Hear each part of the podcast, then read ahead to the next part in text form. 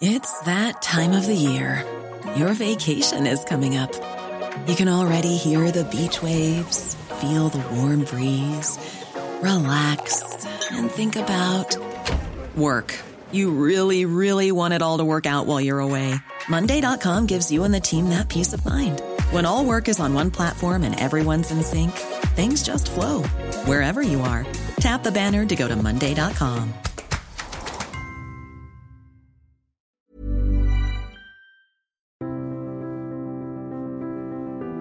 Bienvenue pour ces émissions de conflit. Ravi de vous retrouver cette semaine. Vous pouvez également retrouver Conflit sur notre site internet, revueconflit.com, notre boutique en ligne également, et puis en kiosque. Nous avons notre numéro qui est consacré au nucléaire, nucléaire à la fois vu sous l'angle de l'énergie et sous l'angle de l'armée, ce dossier nucléaire que vous pouvez donc retrouver en kiosque, et puis notre hors-série consacré à l'armée de terre, lui aussi accessible en kiosque et dans notre boutique en ligne, boutique en ligne sur laquelle vous pouvez également vous abonner et trouver les anciens numéros, du moins pour ceux qui ne sont pas encore épuisés. S'ils sont épuisés, il vous reste la version numérique. Cette semaine, nous allons parler de littérature. Il est bon aussi, quand on aborde les sujets géopolitiques, de faire de la littérature parce que l'art, la culture est un élément important de la réflexion géopolitique, raison pour laquelle dans Conflit nous avons une rubrique consacrée aux relations entre l'art et la géopolitique. Et puis la littérature permet d'entrer dans des paysages, la description des paysages, la description des villes, des lieux, est aussi une manière d'appréhender la géographie et d'appréhender l'histoire. Et pour évoquer cette semaine André Suarez, puisque c'est de lui dont il s'agit et dont nous allons parler au cours de cette émission, je reçois Antoine de Rony. Bonjour. Bonjour. Merci beaucoup d'être venu au micro de Conflit. Vous êtes euh, professeur de, lettres euh, agrégé et vous avez consacré votre thèse à André Suarez. Euh, on va évoquer en quelques mots la, biographie pour nos éditeurs qui ne l'auraient pas immédiatement à l'esprit. Et vous venez de publier chez Gallimard une anthologie de textes d'André Suarez qui s'intitule Port et rivage une anthologie qui est consacrée à des textes de Suarez euh, euh, de ses voyages, de ses vagabondages, on va y revenir, textes sur la Provence, textes sur l'Italie, où euh, cette notion justement de, port et de paysage est extrêmement présente. Alors peut-être avant d'aborder le, texte de Suarez en tant que tel, quelques mots sur André Suarez, sur son importance aussi dans, l'histoire littéraire et ce qu'il a apporté oui, tout à fait. Alors, euh, bon, Suarez est né euh, en 1868, il meurt en 1948, et euh, par sa date de naissance, on voit qu'il est contemporain de, Claudel, de Maurras, qui naissent eux aussi en 1868. C'est aussi un contemporain eh bien, de Romain Roland, d'André Gide. Et c'est euh, cette génération d'écrivains qui vient après euh, l'effondrement du Second Empire et qui atteint la maturité à la belle époque. Suarez, c'est un écrivain qui est juif, qui est issu d'une famille de négociants d'origine portugaise établie en Italie depuis le XVIIIe siècle. Et c'est l'auteur de 100 livres à peu près. C'est considérable. 100 livres qui appartiennent à des genres assez variés. On trouve euh, de la poésie, du théâtre, euh, des essais, des chroniques, des portraits, des portraits littéraires, euh, et des livres de pensée qui revêtent des dimensions historiques, politiques, philosophiques, etc. Donc c'est une œuvre assez variée, à vrai dire. Et donc là, dans cette anthologie, vous êtes concentré sur ces textes de voyage. Est-ce que le terme est juste pour désigner les textes que vous avez réunis? Texte de voyage, euh, pourquoi pas euh, Il est vrai que euh, y a chez Suarez un goût pour le voyage et notamment pour le voyage en Italie. Il voyage à cinq reprises en Italie. pour ce qui est de la Bretagne et de la Provence, je parlerai plutôt de séjour, puisque ce sont des lieux où il a l'habitude de se rendre fréquemment l'été pour se reposer. Alors justement, vous avez évoqué l'Italie, la Bretagne, la Provence et les, paysages ou les, sites qui reviennent dans cette anthologie, des régions assez différentes, enfin, tout point de vue, du point de vue du climat, du point de vue des paysages, du point de vue de la mer également. Et on voit une, appétence chez Suarez pour parler de, de, la mer, pour parler des ports. pourquoi est-ce que cela l'intéresse particulièrement? Et pour lui, quelle est, la, dimension littéraire ou esthétique qu'il voit dans, les ports et dans les rivages qu'il fréquente? Alors c'est certain que la mer occupe euh, une place privilégiée euh, dans la vie de, Suarez et dans son art aussi. Et c'est d'ailleurs la raison pour laquelle euh, a été organisé au mois de septembre un, colloque autour du thème André Suarez, écrivain de la Méditerranée. Donc c'est qu'il y a des choses à dire à ce sujet, beaucoup de choses à dire. Et de même qu'on associe Maurras à Martigues ou euh, Valérie euh, à Sète. Il faut associer euh, Suarez à Marseille, sa ville natale, et plus largement à la Provence maritime qu'il n'a cessé de, fréquenter tout au long de sa vie. La Provence maritime plus que la Provence de l'intérieur, comme c'est le cas pour Giono par exemple. alors bien sûr, Suarez a habité Paris, l'essentiel de, de sa vie, il s'y est installé à peu près autour de, 1900 et c'est là que, dans la région parisienne du moins, qu'il meurt en 1948. Mais au cours de, ce demi-siècle, euh, Suarez est toujours euh, resté fidèle euh, à la mer d'où il vient et il n'a cessé de séjourner, donc soit effectivement dans la région de Toulon, soit en Bretagne, soit dans le Cotentin, ce qui est un petit peu moins connu. Et de cette fréquentation assidue de la mer, euh, sont nés un certain nombre de textes euh, dont j'ai souhaité faire une anthologie parce qu'il me semble que cela manquait. Euh, on a tendance souvent à, à republier les, les, textes que Suarez a consacrés au portrait littéraire, à ses essais, à ses chroniques, et il manquait, me semble-t-il, un ouvrage qui fasse vraiment connaître euh, ces, ces, très beaux textes, ces espèces de prose poétique consacrées au paysage, à la mer, bien sûr, donc comme euh, le, titre de l'œuvre l'indique assez clairement, mais plus précisément aussi au port. Et il y en a un certain nombre, euh, effectivement, qui défilent. Quels sont les, auteurs qui l'ont inspiré? S'il y en a d'ailleurs, est-ce qu'il a des, références littéraires pour la description de ces ports ou de, la mer, des auteurs qui l'ont marqué par ses lectures? Oui, alors, euh, il est certain que Suarez est un immense lecteur. sa capacité à lire les auteurs les plus anciens comme les plus euh, récents euh, est assez étourdissante. Et en même temps, euh, Suarez évite toujours soigneusement de signaler les auteurs qu'il a lus et qui sont susceptibles de l'avoir inspiré.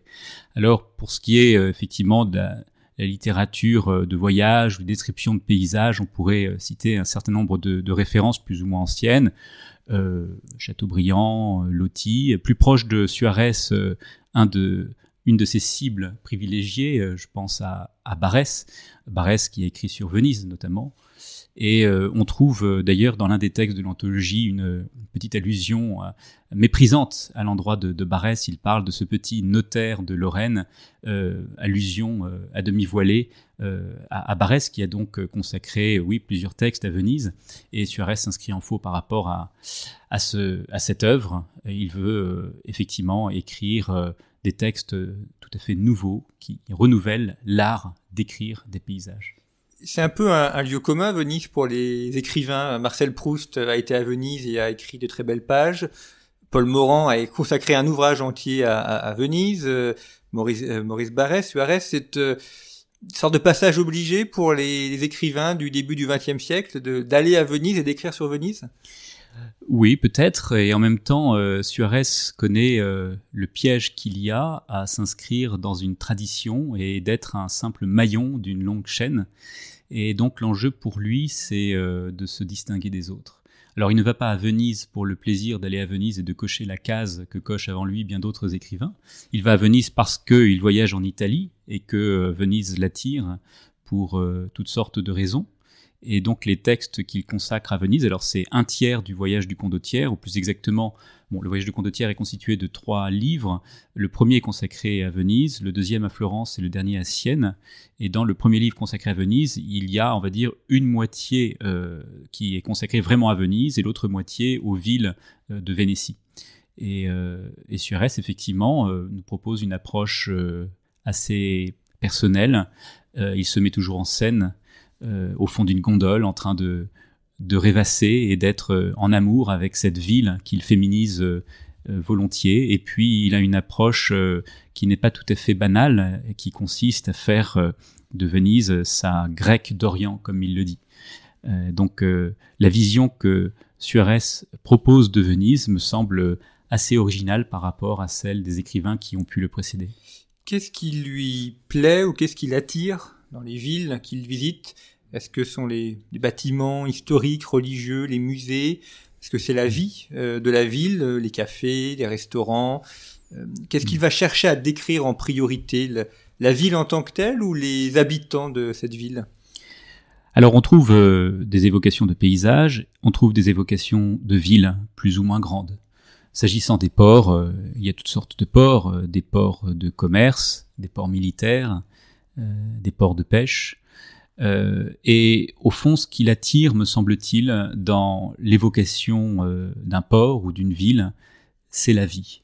la vie qui s'y déroule avec ses habitants. et quand on considère notamment le cas de, Marseille, c'est tout à fait caractéristique de voir que Suarez, à l'égard de Marseille, exprime à la fois un immense amour et une forme de, de répulsion aussi. Hein. Le rapport à Marseille est assez euh, complexe chez Suarez.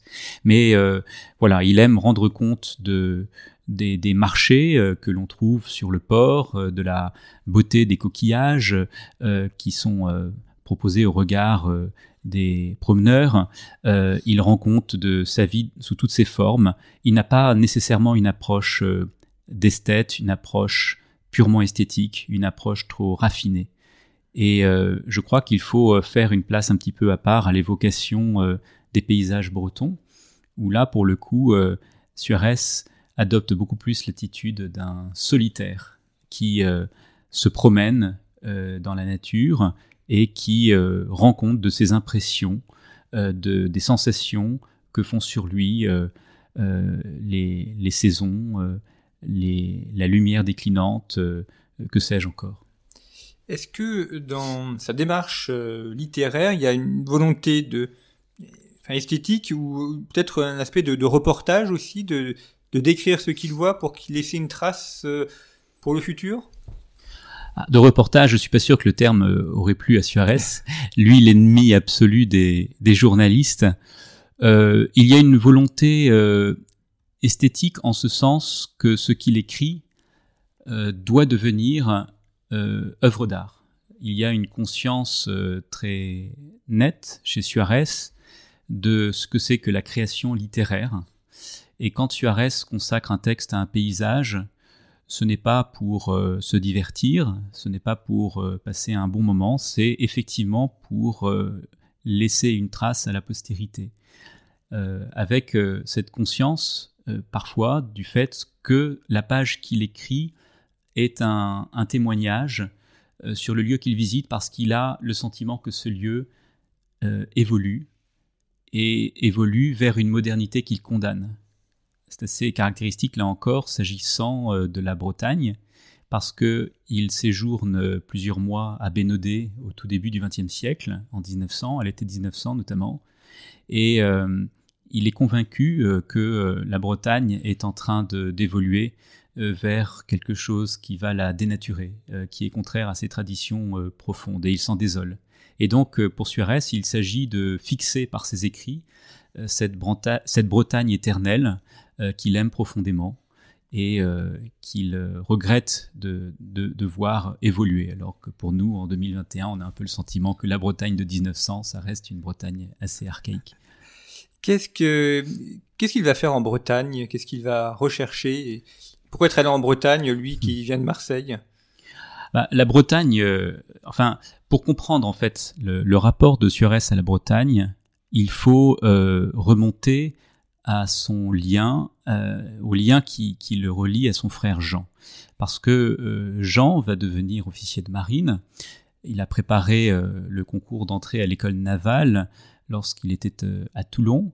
Et dès lors que Jean intègre l'école navale, il est élève officier sur le navire Borda. À l'époque, l'école était sur le navire Borda, ça a changé depuis. Eh bien, Suarez se passionne pour la carrière de son frère. Il lui écrit très régulièrement. Il vit par procuration en Bretagne et c'est donc une découverte par l'intermédiaire de son frère. Et ça va correspondre euh, à la période où euh, Suarez éprouve le besoin de se construire une identité propre euh, qui est un peu à rebours de son identité généalogique. Lui, le descendant de, juifs négociants qui ont caboté pendant des siècles autour de la Méditerranée, lui souhaite s'ancrer dans une identité beaucoup plus celtique chrétienne, originelle, mystique. Et donc, pour faire contrepoids euh, à cet euh, Orient méditerranéen juif, il va créer, se créer des, racines en Bretagne par le biais d'une possibilité que lui offre son ascendance immédiate, puisque euh, sa mère était une enfant naturelle, et il y a donc la possibilité de s'imaginer des grands-parents euh, ayant vécu en Bretagne. Hmm, c'est bien commode quand on peut changer son passé ou le, le modifier. Et son frère décède assez jeune d'ailleurs. C'était un des moments dramatiques de, la vie de Suarez que le décès de son frère. Oui, effectivement. Alors, euh, Jean Suarez décède en 1903, en novembre 1903, d'un accident stupide. Il est heurté par euh, un train de marchandises sur euh, le port militaire de Toulon. Et donc euh, Suarez, lorsqu'il apprend la nouvelle, est extrêmement choqué par cette tragédie. Il va mettre du temps à s'en remettre. Il consacre d'ailleurs un livre à la mémoire de, son frère, sur la mort de mon frère, qu'il va envoyer à Claudel. Et pour l'anecdote, c'est ce qui va d'ailleurs être à l'origine de l'amitié littéraire de, de Suarez pour Claudel.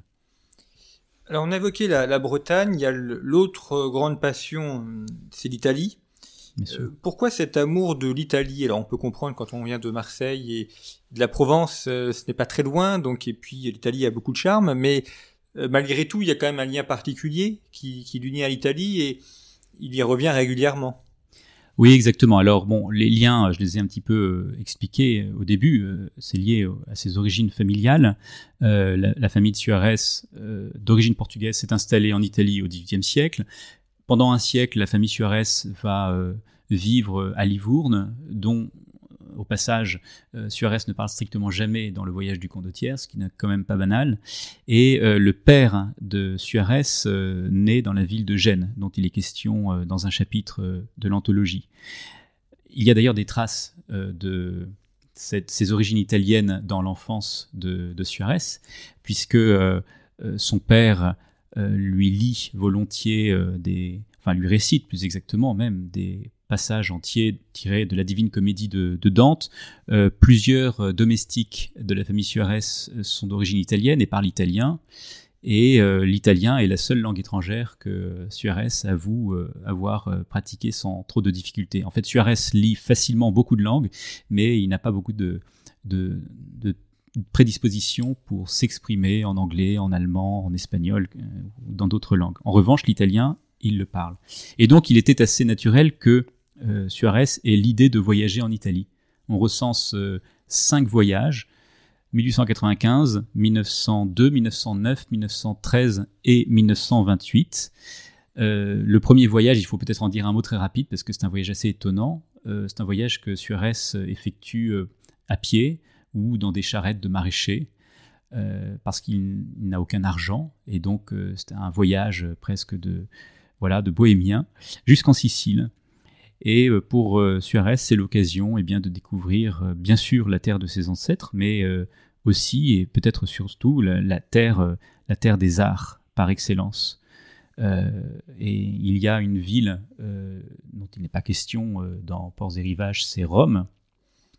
et Rome est une ville que Suarez a bien sûr visitée à plusieurs reprises, mais qu'il va éviter euh, de, retrouver dans son dernier voyage en 1928, tout simplement parce que euh, c'est la montée du fascisme et que Suarez se désole de, de, voir le fascisme prendre toujours plus d'ampleur en Italie. Il sait ce que Rome est devenue. Il sait que la Rome de 1928 n'a plus rien à voir avec celle qu'il avait découverte en 1895. Et il va donc soigneusement contourner Rome lors de son dernier voyage. Le voyage de Condottiere, est-ce qu'on peut dire que c'est l'un des ouvrages euh, les plus connus ou les plus importants de, Suarez? C'est l'ouvrage le plus connu, me semble-t-il. C'est celui qu'on trouve le plus facilement euh, en librairie, celui qui est édité en livre de poche. Et effectivement, quand on connaît euh, un petit peu Suarez, on connaît en général le voyage du condottiere, et quand on connaît un deuxième titre, on connaît en général Vue sur l'Europe c'est-à-dire ce texte qui réunit des articles politiques virulents à l'encontre des totalitarismes, en priorité le nazisme, mais aussi le communisme et le fascisme.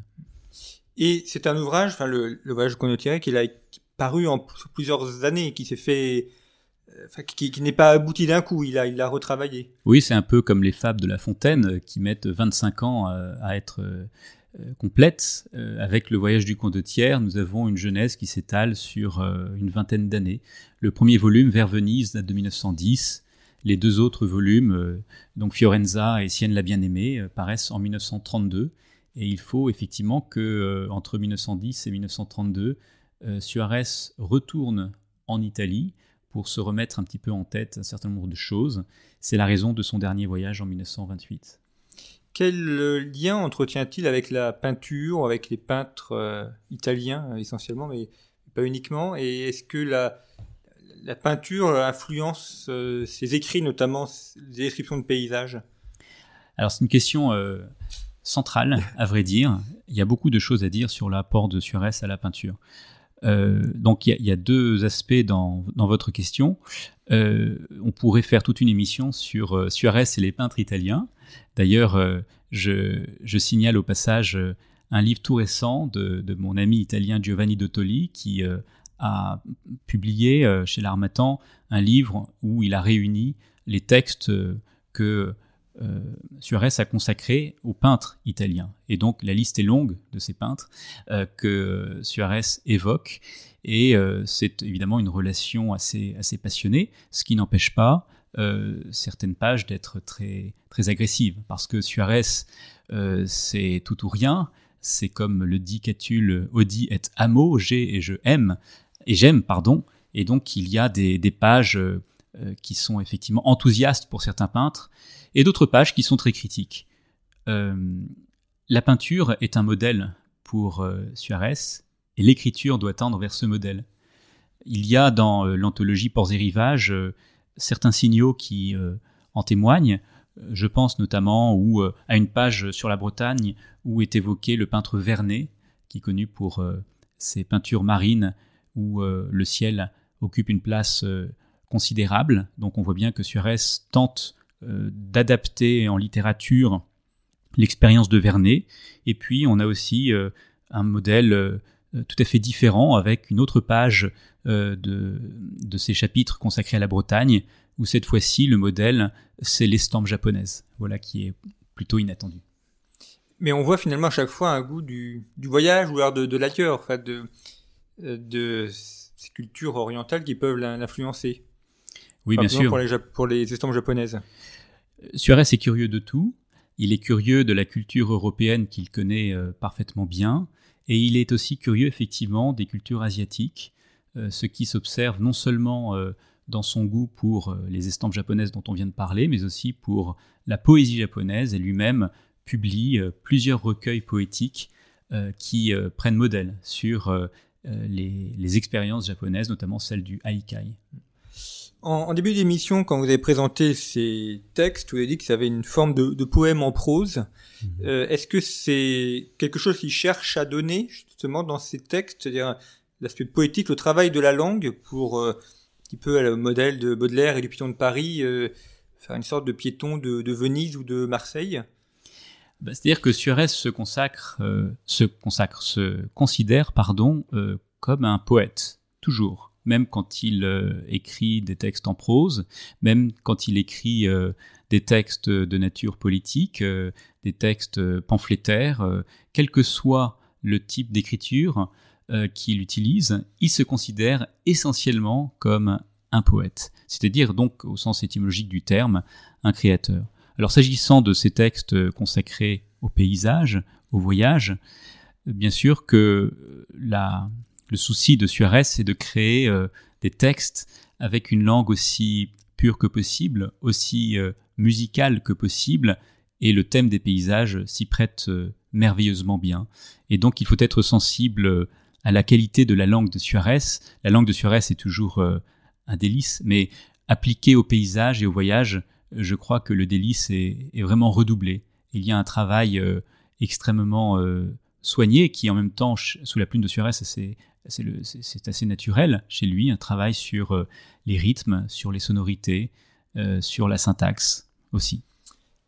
Est-ce qu'on a dans son œuvre une, euh, un élément sur la, sur la lumière, sur le soleil ou les, les, ciels? Parce que la Provence et, ou l'Italie sont des terres de lumière, ça a beaucoup influencé les peintres. La Bretagne aussi a une luminosité particulière. Est-ce que c'est quelque chose auquel il a été sensible? Oui, bien sûr. Suarez est très sensible aux saisons et euh, Suarez est très sensible à la lumière, effectivement. Euh, alors, la lumière de la Bretagne n'est sans doute pas la même que la lumière de Provence, et il y a pourtant euh, dans les chapitres consacrés à la Bretagne un chapitre en particulier tout à fait étonnant où Suarez rend compte d'une expérience mystique de, chaleur et de lumière sur une plage au mois de juillet, une espèce de panthéisme qui s'affiche, de fusion avec euh, à la fois la chaleur et la lumière. Hein. Suarez dit même qu'il devient la lumière. Il a le sentiment que son corps euh, se, transforme euh, sous l'effet de la chaleur et de la lumière et qu'il finit par se dissoudre dans, la nature.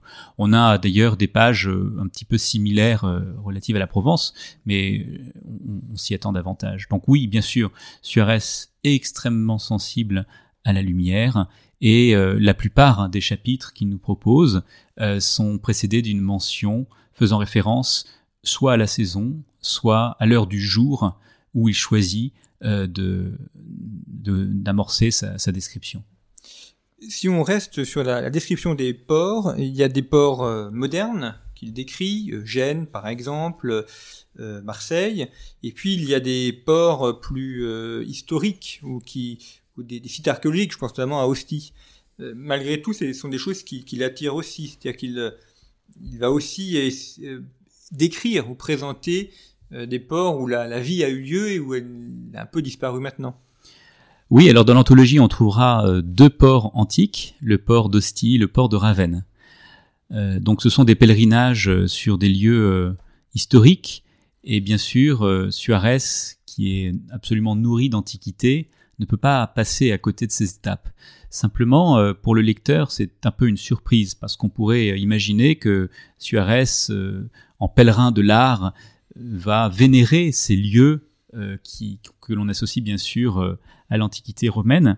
En réalité, ce n'est pas tout à fait ce qui se passe. Et à Ostie, eh bien, Suarez découvre des ruines qui ne lui parlent pas, ou plus exactement, qui suscitent en lui des évocations extrêmement négatives.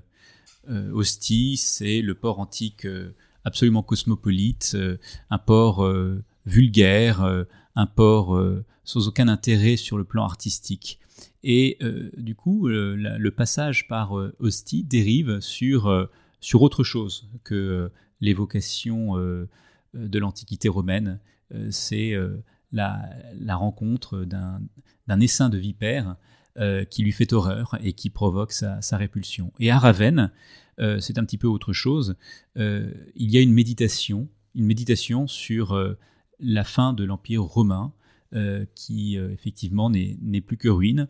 Et sur les ruines de l'Empire romain, c'est la naissance de l'art chrétien, avec ces mosaïques qui font aujourd'hui encore bien sûr la célébrité de Ravenne. Qu'est-ce qui fait l'aspect spécifique de Suarez par rapport à d'autres euh, écrivains, on évoquait Venise tout à l'heure, où beaucoup d'autres écrivains sont passés et, ont décrit. Ostie, euh, Rome, euh, c'est pareil, ça a aussi suscité beaucoup de pages de littérature, et d'ailleurs il y a beaucoup d'anthologies qui ont été publiées sur les voyages en Italie ou sur Rome décrits par les écrivains. Qu'est-ce que Suarez a de, particulier? En quoi est-ce qu'il apporte sa, sa touche, sa patte, qui fait que peut dire que c'est une page de Suarez et pas une page d'un autre écrivain D'abord, Suarez met toujours en jeu sa subjectivité. C'est-à-dire qu'il ne vient pas en docteur de l'histoire de l'art pour nous parler d'un site il met toujours en avant son expérience personnelle. Et à ce titre, chaque page de Suarez est nécessairement unique, puisque c'est lui qui a vécu cette expérience-là dans un lieu donné, à un moment donné. Ensuite, euh, je dirais qu'il vient euh, dans ces lieux avec euh, ses convictions idéologiques et que sous sa plume, effectivement, on voit jaillir un certain nombre de ses idées maîtresses. Et j'essaye de les mettre un petit peu en avant dans, dans la préface de l'anthologie. Et parmi effectivement ces, ces, idées directrices, il y a l'opposition entre une antiquité romaine, on l'a dit avec Ostie et Ravenne, qui est repoussée, rejetée avec vigueur, au contraire la célébration d'une antiquité grecque qui est tout à fait idéalisée, et là je pense euh, au texte qui évoque les temples grecs de, Sicile. Et puis il y a aussi euh, un autre couple antithétique, euh, c'est celui qui oppose l'Orient, l'Orient idéalisé de, Venise, et éventuellement de, plus loin encore, et puis tout simplement l'Afrique, celle qu'on devine depuis les rives de Sicile. Alors il y a ces, écrits, il y a ces pages. Suarez, a aussi entretenu une grande, grande conversation euh, épistolaire avec un grand nombre d'écrivains de cette période 1920-1940. Il a également été un des collaborateurs de la NRF, la nouvelle revue euh, de nouvelle revue française. Euh, quel est est-ce qu'il y a un, lien, enfin la manière dont il a, il a contribué à éditer des textes donc il a aussi contribué à faire connaître euh, des écrivains de son époque. Est-ce que ça l'a influencé dans sa dans ses voyages, dans sa manière d'écrire également, ou est-ce qu'il est il reste il sait rester hermétique avec d'un côté son style propre et puis de l'autre euh, son travail de d'éditeur ou d'animateur de revue je crois que Suarez euh, illustre exemplairement le, titre d'un ouvrage célèbre de Julien Gracq qui est En lisant, en écrivant. C'est-à-dire que l'activité de, lecteur est inséparable de l'activité d'écriture. Et en ce sens, euh, Suarez euh, écrit autant qu'il lit, il lit autant qu'il écrit, et les influences sont bien sûr euh, nombreuses. Il cherche toujours à éviter de laisser transparaître ses influences, mais elles sont là, bien évidemment. Et oui, il y a un dialogue constant avec les écrivains de son temps, par le biais, bien sûr, d'un certain nombre de correspondances, euh, le nombre de correspondances célèbres euh, de Suarez est assez euh, astronomique. mais pour autant, y a-t-il des complicités littéraires? Pas beaucoup, à vrai dire. Parce que Suarez, précisément, a toujours peur de la concurrence. et les meilleurs amis dans le domaine de la création ne sont pas des écrivains. Les meilleurs amis de Suarez sont des artistes, ce sont des peintres, des graveurs, des sculpteurs, parce que là au moins euh, il n'y a pas de concurrence possible. Voilà, on a l'art en, partage, mais euh, pas sur le même type d'art. Donc euh, exactement. vous avez cité son ouvrage Vue sur l'Europe avec des textes politiques, au sens où il s'intéresse à, la vie du monde dans lequel il est.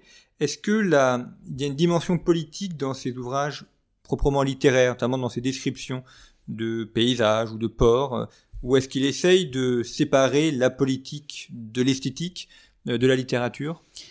Bah là, c'est une différence, je pense, avec, euh, avec Maurras, qui euh, a toujours tendance, je crois, à teinter ses, textes, quels qu'ils soient, même les plus esthétiques, d'idées politiques. Suarez fait bien la distinction. Et quand il parle de paysage, il parle vraiment de paysage, sans arrière-pensée.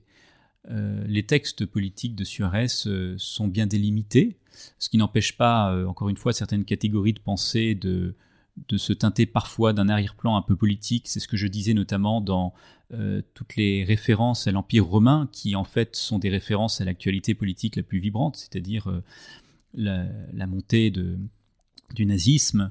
Euh, Suarez établit des liens toujours plus étroits entre l'impérialisme romain et la montée des totalitarismes en Europe. Mais cela mis à part, il y a une une séparation euh, assez nette, me semble-t-il, entre le domaine politique et le domaine esthétique. Alors André Suarez décède en, 1948, il a 80 ans, donc il a eu une vie euh, longue est bien, bien fourni. Absolument. Quelle est sa, sa postérité? Est-ce qu'il a eu des, des disciples? Est-ce qu'il y a des personnes qui ont voulu reprendre un petit peu son style? Comment il a été euh, lu et, réceptionné après sa mort? Bah, Suarez, c'est toujours euh, plein de son vivant de n'être pas lu, de n'être pas reconnu, et c'est vrai qu'aujourd'hui, euh, Suarez n'est toujours pas suffisamment lu. En revanche, il faut vraiment dire et affirmer que du temps de Suarez comme aujourd'hui, Suarez n'a jamais manqué de grands admirateurs, des, admirateurs qui sont euh, des personnes de premier plan. Donc de, son vivant, Suarez euh, a été lu et euh, grandement admiré par par Claudel, par Gide, par tous ses contemporains, Peggy, etc.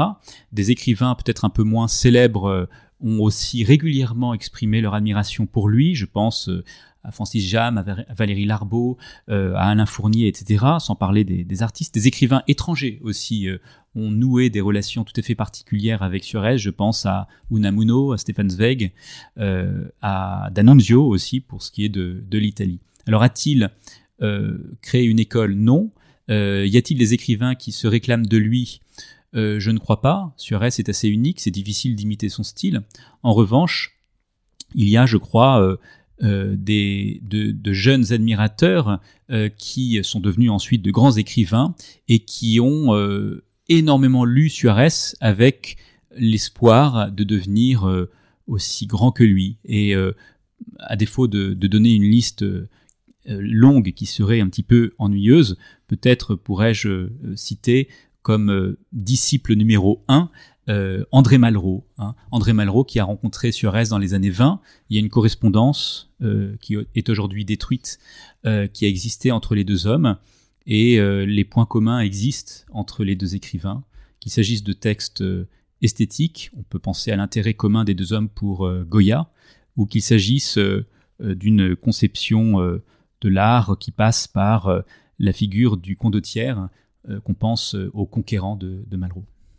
Merci beaucoup Antoine de Rony d'être venu au micro de conflit pour présenter euh, André Suarez et, donc cette anthologie que vous avez euh, publiée et, dirigée, Ports et Rivages, une anthologie consacrée aux pages euh, littéraires de description de, de l'Italie, de la Provence et de la Bretagne chez Suarez et qui est une manière de voyager à la fois dans l'œuvre de Suarez et puis également dans ses paysages ou ces villes que celui-ci a, connues et, fréquentées. C'est toujours aussi intéressant euh, pour la géopolitique que de s'immerger dans la littérature et euh, de s'immerger aussi dans les lieux grâce et à travers la littérature.